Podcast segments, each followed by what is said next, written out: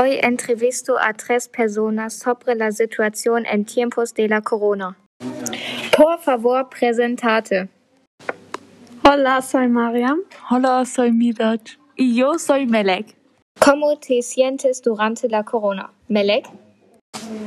No me siento bien, no puedo encontrarme con mis amigos.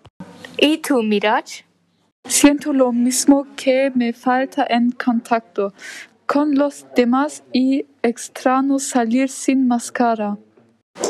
¿Y tú, Mariam? Me gustaría vol volver a ir de compras con normalidad. ¿Todavía te encuentras a veces? Solo nos reunimos cuando es necesario. Ya que hay una vacuna, pronto todo será normal. También pienso. Eso espero.